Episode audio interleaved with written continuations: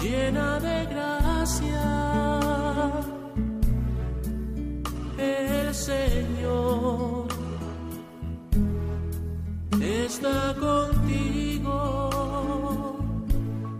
Comienza Caminos de María, dirigido por Eustaquio Masip.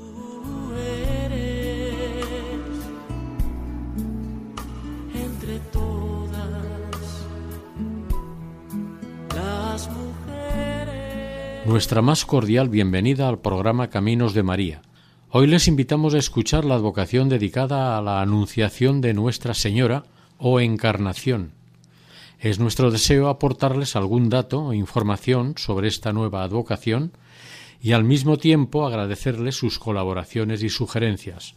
Este es el equipo de Radio María Nuestra Señora del Lledó de Castellón.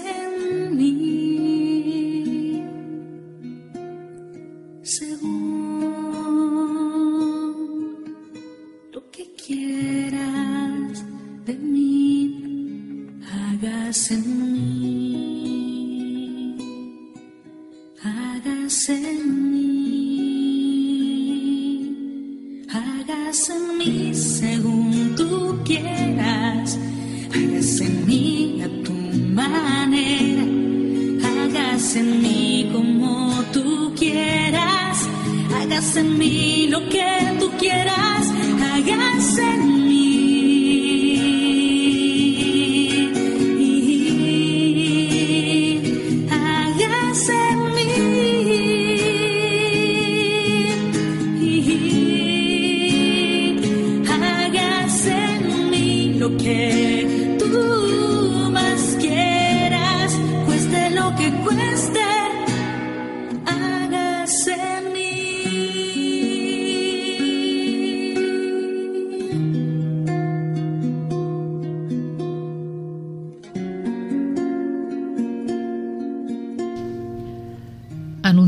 es comunicar, informar, dar una noticia.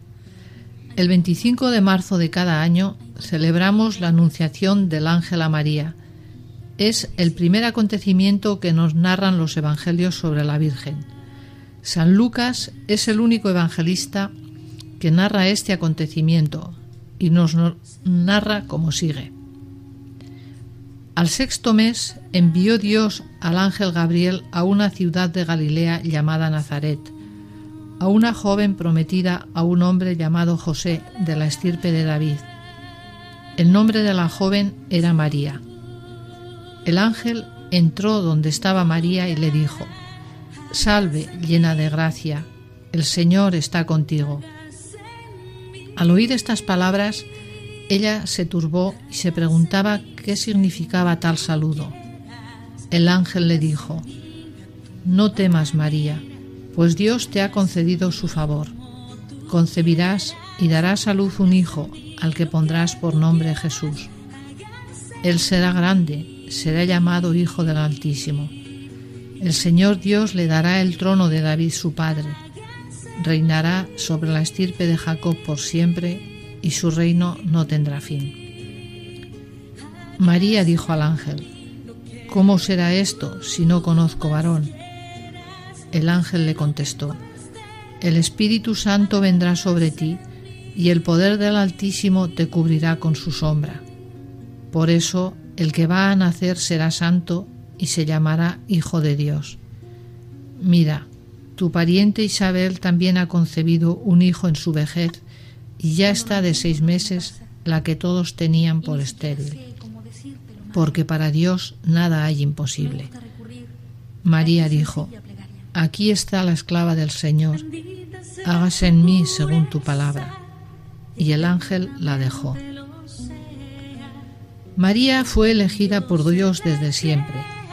Ella, inspirada por Dios, hace voto de virginidad y renuncia a tener hijos, el máximo honor para una mujer israelita. María desde pequeña había ofrecido su corazón a Dios y lo que parecía un obstáculo se vuelve en condición necesaria para la maternidad mesiánica. Porque no son mis pensamientos vuestros pensamientos, ni vuestros caminos son mis caminos. Porque cuanto distas, distan los cielos de la tierra, así mis pensamientos y mis caminos de los vuestros. Nos dice Isaías 55, 8, 9.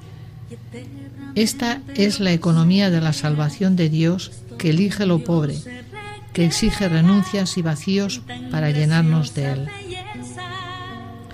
Al igual que Jesús más tarde, María iba creciendo en sabiduría, talla y gracia delante de Dios y de los hombres. María formaba parte de los que en Israel llaman los Anahuim. Anahuim significa los pobres de Yahvé. Los pobres de Yahvé eran aquellos que esperaban al Mesías prometido por los profetas.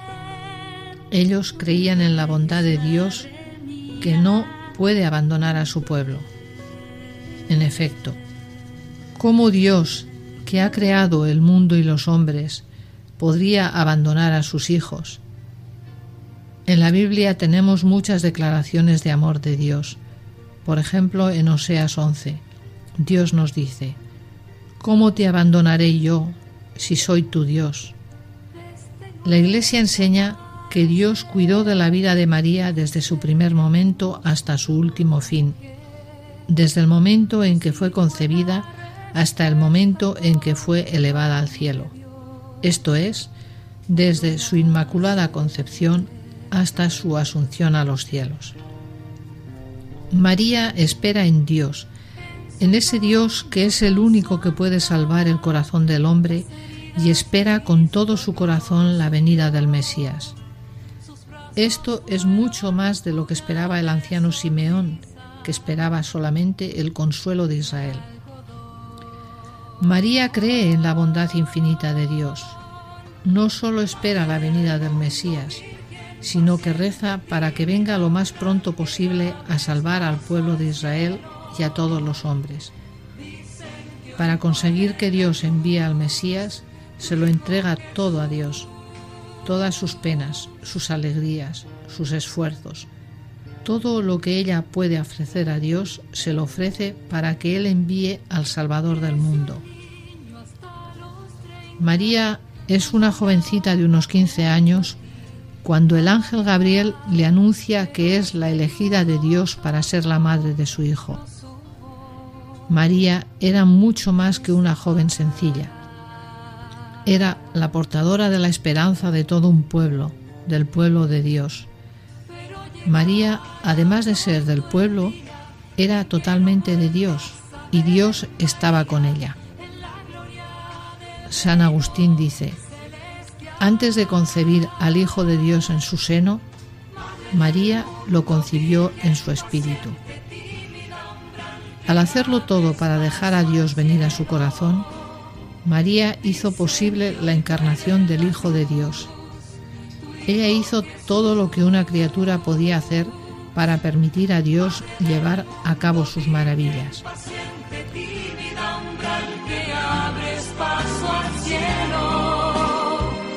Dicen que hoy muere en la cruz tu hijo semilla de luz.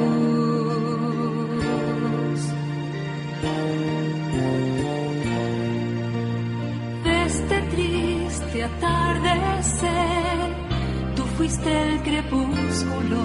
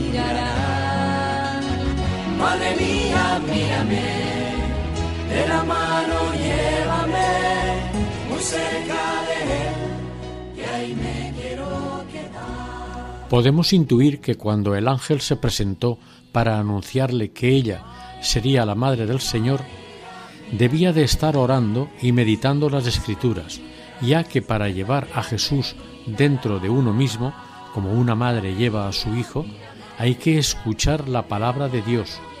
Por eso no es mucho suponer el pensar que María, cuando se le presentó el ángel, estuviera leyendo la palabra de Dios y guardándola en su corazón. En el Evangelio de Lucas, que nos describe la Anunciación, éste da muchos detalles, pero no sobra ni una palabra. Todo tiene su sentido.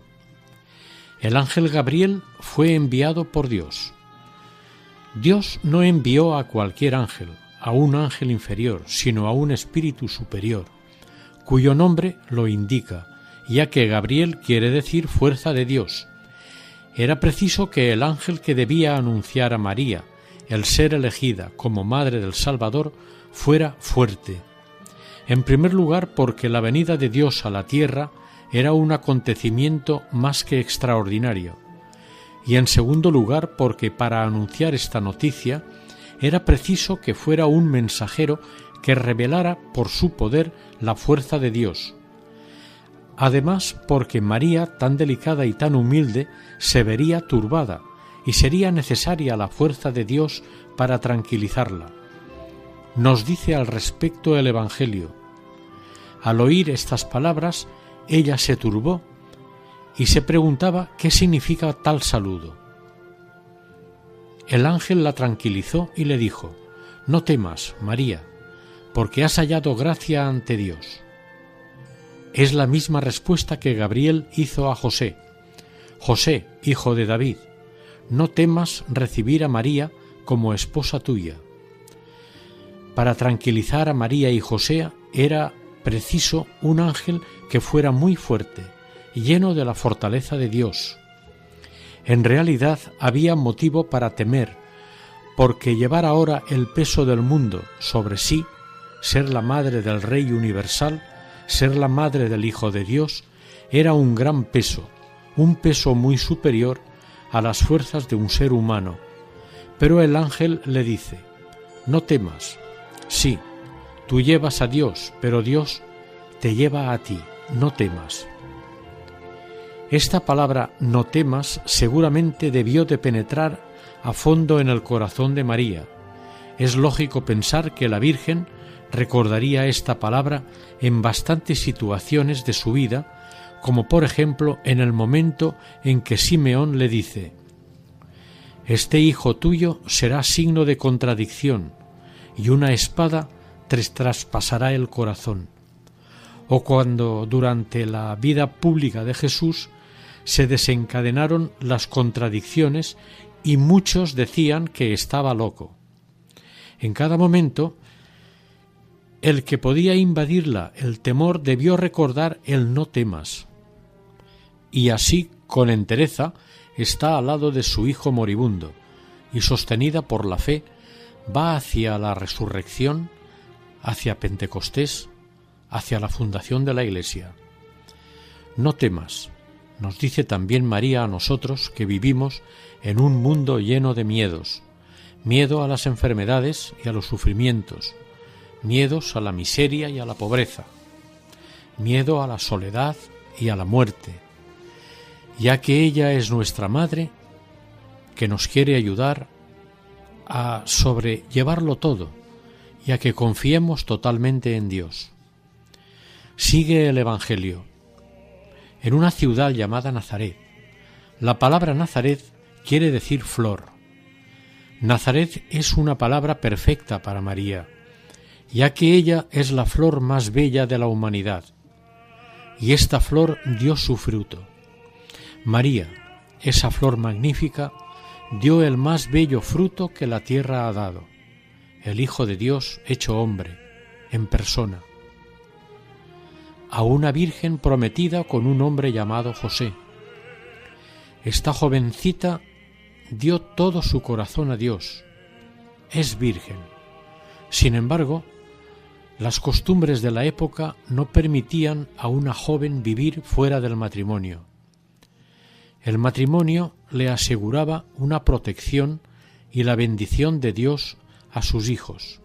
María, que había ofrecido toda su vida a Dios, sin embargo necesitaba un protector.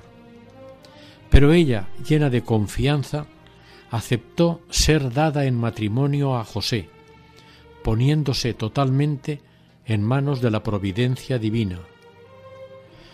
Por su parte, José, que era un hombre justo, se mantenía en una profunda sumisión a la voluntad de Dios.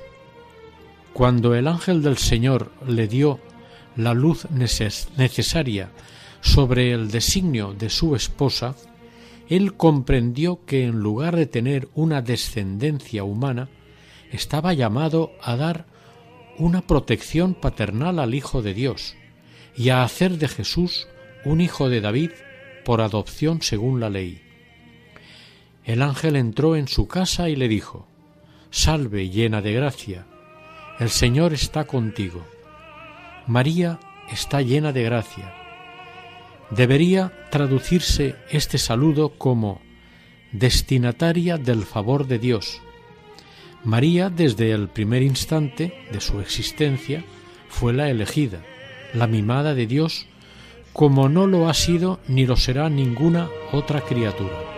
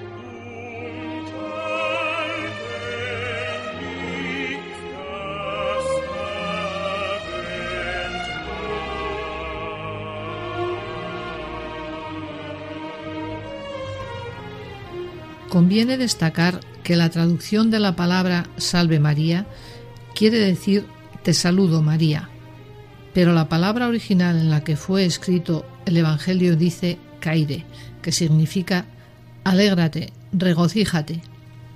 Es sorprendente que el ángel la saludara así porque el saludo entre los judíos era shalom, paz, mientras que en el mundo griego era kaire, alégrate. Al saludarla, el ángel no llama a María por su nombre, sino que la llama simplemente llena de gracia o colmada de gracia. No dice alégrate María, sino que dice alégrate llena de gracia. La identidad más profunda de María está en la gracia. María recibió muchas gracias, pero en todo momento hizo fructificar los dones que Dios le había dado. Se empleó a fondo en crecer en gracia delante de Dios. El ángel le dijo que estaba contento de ella, diciéndole, has encontrado gracia ante Dios. Como resultado de su fiel respuesta a la gracia de Dios, fue elegida para ser la madre del Salvador. La gracia de María está en función de lo que sigue al anuncio del ángel, es decir, en función de su misión de madre del Mesías. Pero María no es para Dios solo una función, sino que es ante todo una persona, y es precisamente como persona por lo que es tan querida para Dios desde toda la eternidad. La gracia de la criatura depende de la gracia de Dios y no al contrario. María ha encontrado gracia, o sea, favor ante Dios. Ella está llena del favor divino. Del mismo modo que las aguas llenan el mar, así también la gracia llena el alma de María. A María Dios no solo le ha dado su favor, sino que se ha dado a sí mismo en su propio Hijo. El Señor está contigo. Esta frase, cuando se dice de María, tiene un significado distinto que en cualquier otro, porque el Señor se encarnó en ella. La gracia de María es una gracia no contaminada con nada. La Iglesia Latina expresa esto con el título de Inmaculada y la Iglesia Ortodoxa con el del título de Toda Santa.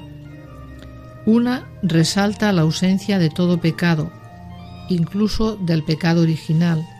La otra resalta la presencia en ella de todas las virtudes y de todo el esplendor que de ella emana. Esta gracia de Dios de la que María ha sido colmada es también una gracia de Cristo, gracia Christi. Es la gracia de Dios dada en Cristo Jesús, o sea, el favor y la salvación que Dios concede a los hombres a causa de la muerte redentora de Cristo. María está más acá, no más allá de la cumbre más alta.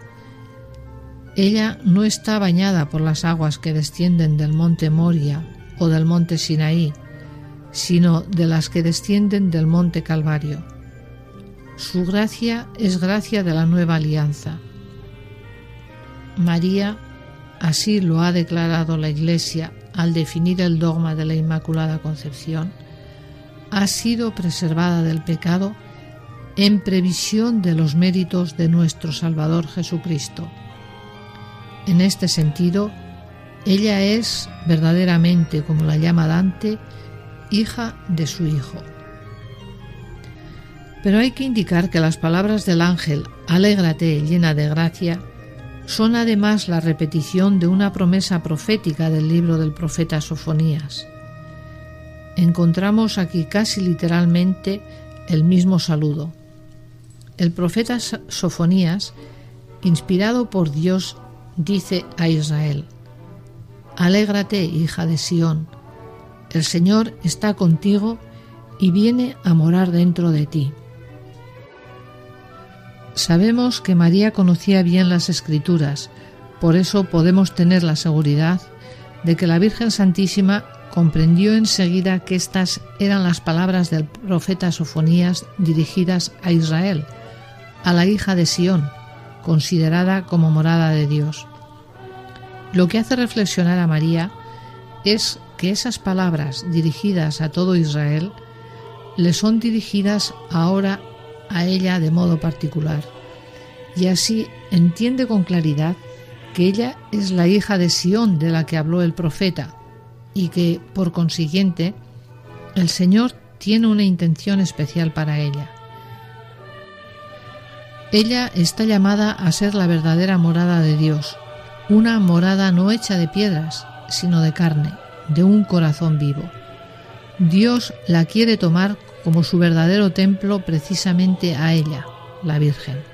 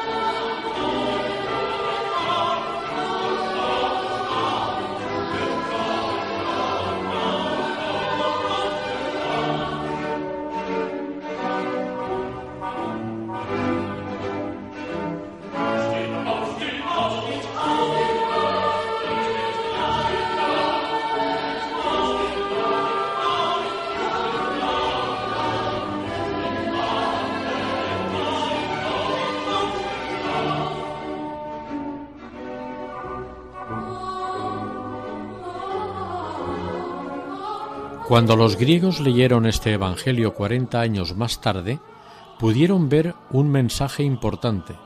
Comprendieron que con el inicio del Nuevo Testamento, al que se refería esta página de San Lucas, se había producido también la apertura al mundo, a todos los pueblos de la tierra, ya no incluía sólo al pueblo judío, sino también al mundo en su totalidad. Le dice el ángel Gabriel, Concebirás y darás a luz un hijo, al que pondrás por nombre Jesús. Jesús quiere decir Dios salva. Este Jesús es el Hijo del Altísimo, es el mismo Dios que salva. María se hace una pregunta. ¿Cómo puede ser eso si yo soy virgen y he entregado todo mi corazón a Dios? Entonces el ángel le dice que el Espíritu Santo vendrá sobre ella y el poder del Altísimo la cubrirá con su sombra. ¿Qué responde María a esto? Yo soy la esclava del Señor, hágase en mí según tu palabra. La respuesta de María es extraordinaria. Ella no dice, yo quiero ser la madre de Jesús, sino, yo soy la esclava del Señor. Es decir, yo quiero todo lo que quiere mi dueño, mi Señor, mi Dios. La esclava obedece a su Señor. María fue elegida por Dios para ser la madre de su Hijo Jesús, porque ella ha obedecido siempre, ha hecho siempre la voluntad de Dios. María como madre permanecerá también como sierva. Solo Dios es el Señor. Ella escucha con todas sus fuerzas la palabra de Dios, que resuena en ella de una manera cada vez más fuerte, más divina.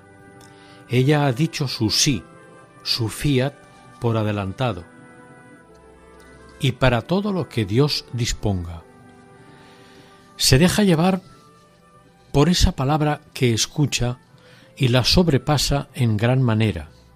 María está de acuerdo en todo con la voluntad de Dios que la guía, porque la palabra que ella gusta, que ella ama, da fruto en su corazón. Qué formidable fuente de gracias obtuvo para sí y para toda la humanidad la obediencia de María. San Alfonso María de Ligorio dijo, Con los otros fiat Dios hizo la luz, el cielo, la tierra, pero con el fiat de María Dios se hizo hombre. Isabel, su prima, comprendió muy bien que la gran dicha de María es creer en la palabra de Dios y obedecer a esta palabra. Isabel le dijo, Dichosa tú que has creído, porque lo que te ha dicho el Señor se cumplirá. En el momento en que María dice, hágase en mí según tu palabra, el Hijo de Dios se hizo hombre en ella. En ese preciso momento María se convierte en la madre del Hijo de Dios. María es elevada por Dios por encima de toda criatura. No hay más que pensar en que el mismo Hijo de Dios la llamará Madre. Es imposible poderse imaginar nada más grande que una simple criatura pueda convertirse en la madre del Hijo de Dios. San Alberto Magno dice, al llamar a la Santísima Virgen a la maternidad divina, Dios le hizo el favor más grande que una criatura pura sea capaz de recibir. Y San Buenaventura añade, Dios podía hacer un mundo más grande, un cielo más grande, más grande que el cielo de este mundo. Pero hacer una madre más grande que la madre de Dios, no. Eso no lo puede hacer. Y porque María es la madre del Hijo de Dios, ella obtiene de él lo que quiere. Jesús no le puede rehusar nada a las súplicas de María, porque ella no rehusó ser su madre. Lo primero que debe hacer la criatura en respuesta a la gracia de Dios, según nos enseña San Pablo, que es el cantor de la gracia, es dar gracias. Doy gracias a Dios sin cesar por vosotros, dice, a causa de la gracia de Dios. A la gracia de Dios debe seguir el gracias del hombre. Dar gracias no significa devolver el favor o dar la contrapartida, ¿quién podría dar a Dios la contrapartida de alguna cosa? Dar gracias significa más bien reconocer la gracia, aceptar que el favor nos ha sido dado gratuitamente. Dar gracias significa reconocer como deudores, dependientes, significa dejar que Dios sea Dios.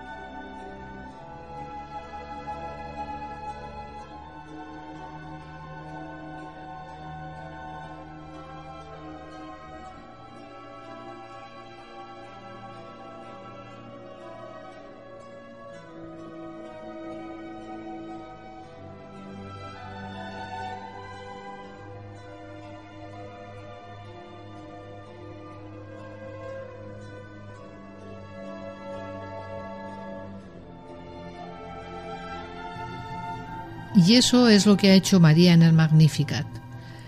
Proclama mi alma la grandeza del Señor, se alegra mi espíritu, porque el poderoso ha hecho obras grandes por mí. La lengua hebrea no tiene una palabra especial para dar gracias o que exprese la idea de agradecimiento.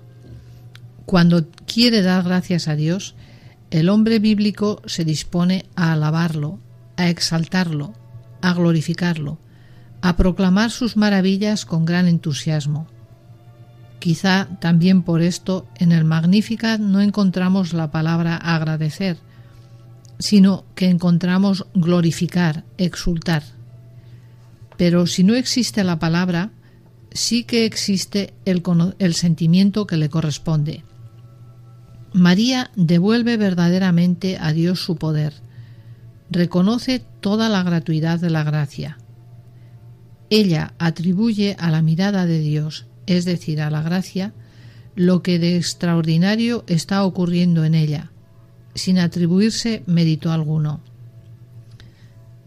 Y se alegra mi espíritu, porque lo primero que ha sido ha sido lo animal y luego lo espiritual. Se alegra su espíritu saltando fuera de toda criatura en Dios el Creador para gozar de su conocimiento y amor. Porque ha mirado la humillación de su esclava. Una esclava no se atreve ni a mirar a los ojos a su Señor si Él no se digna a mirarla. Primero su misericordia se fijó en nosotros, porque nuestra miseria nos había sumergido en un profundo desprecio. Ha medido cada una de sus palabras porque hay esclavas que no son humildes. La humildad requiere el menosprecio de sí mismo. María se hizo humilde porque Dios obró en ella su obra única. Desde ahora me felicitarán todas las generaciones. El fruto que brotó de ella trajo grandes beneficios para sí misma y todas las generaciones.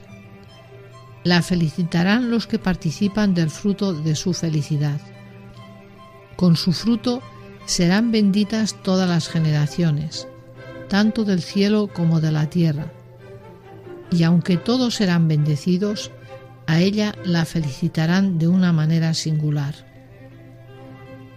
El poderoso ha hecho obras grandes por mí. El mérito no es suyo, sino que lo debe a aquel que ha hecho en ella obras grandes. Él la felicitó antes que nadie. Cosa grande es su virginidad y su maternidad, porque grande es ser al mismo tiempo virgen y madre. Las ha hecho el Todopoderoso porque lo que quiere lo hace. Su nombre es santo y es la única razón de tanto favor para María. Nadie es bueno más que uno solo, Dios. Lo que desde toda la eternidad está predestinado en sí mismo, María lo acepta. Su misericordia llega de generación en generación. Desde el principio hasta el fin del mundo, su misericordia se ofrece a los que le temen. Dios no hace distinción de personas. Acoge al que teme y practica la justicia se comienza por el temor para llegar a su amor. Su misericordia perdona los pecados de los que le temen y alimenta el amor de los que tienen sed de él. Por eso los que le aman conocen su nombre. Mientras nuestro conocimiento sea imperfecto, le amaremos poco. Él hizo proezas con su brazo y dispersó a los soberbios. Éramos hijos de la ira por naturaleza, pero por la redención de Jesucristo somos hijos de misericordia. Derribó del trono a los poderosos. El poderoso que no se humilló ante Dios fue condenado por su soberbia. El Señor tiene misericordia de quien desea su misericordia y deja endurecerse a quien la rechaza. A los hambrientos los colma de bienes. Primero humilló, luego alimentó. Los hambrientos se sacian sin hartarse, son colmados de bienes y se liberan de los males, es decir, son colmados de los dones del Espíritu Santo. Despide vacíos a los ricos. No hay que considerarse nunca rico ni satisfecho, y siempre hemos de decirle al Señor que somos pobres. En las manos del Señor están el pan y el vestido de nuestra alma. Dios nos apacienta y viste en nuestro caminar. Auxilia a Israel su siervo acordándose de su misericordia. Ayuda al humilde, al pastor porque se acordó de su misericordia. Acogió la naturaleza y la causa de su pueblo Israel como acogió al, el Padre a su Hijo. Le recibirá para la herencia que no decae, no se marchita ni se mancha, reservada en el cielo.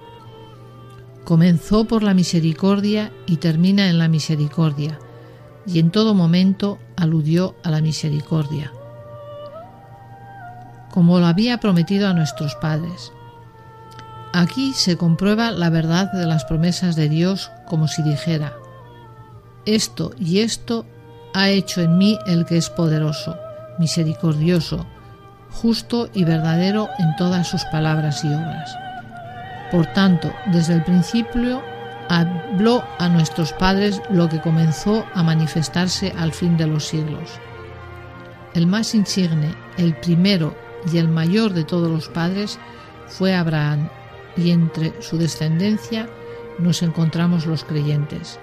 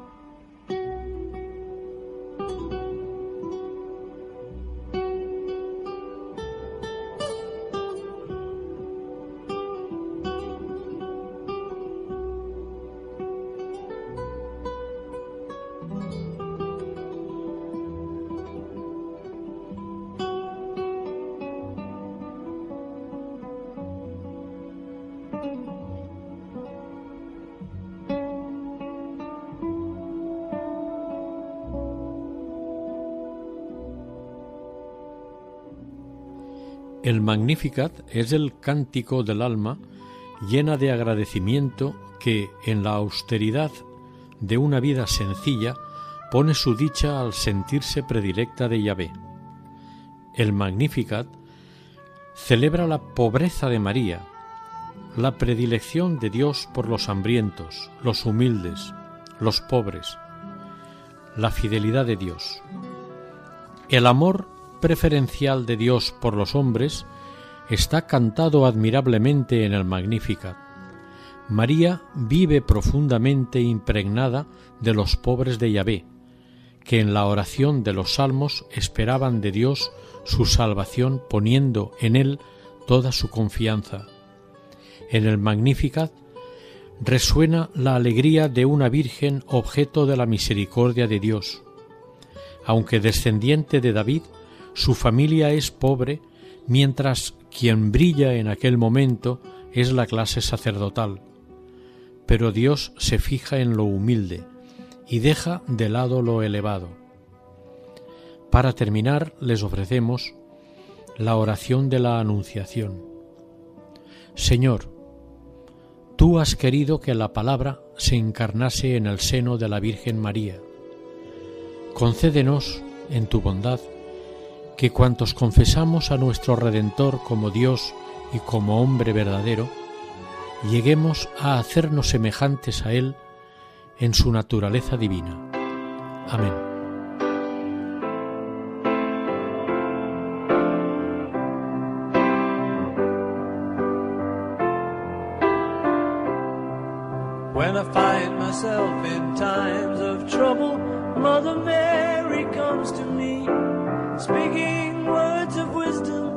Let it be. And in my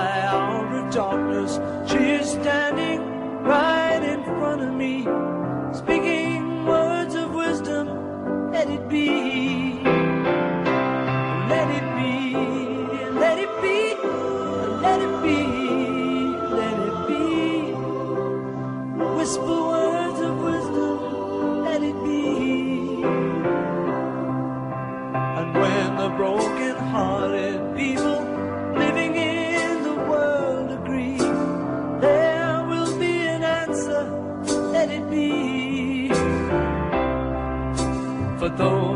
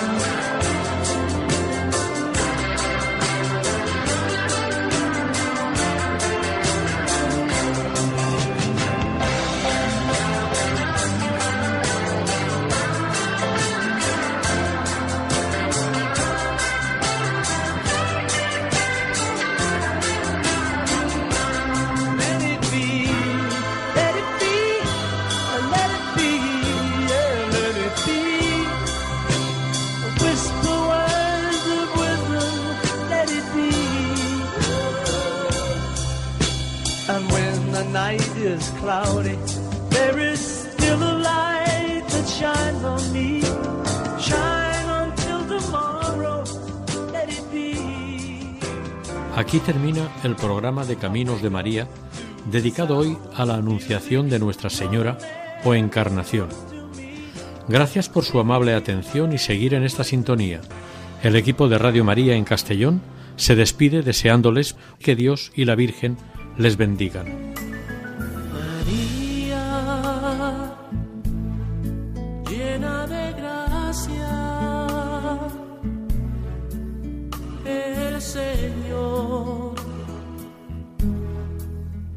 Contigo. Han escuchado en Radio María Caminos de María, dirigido por Eustaquio Masip.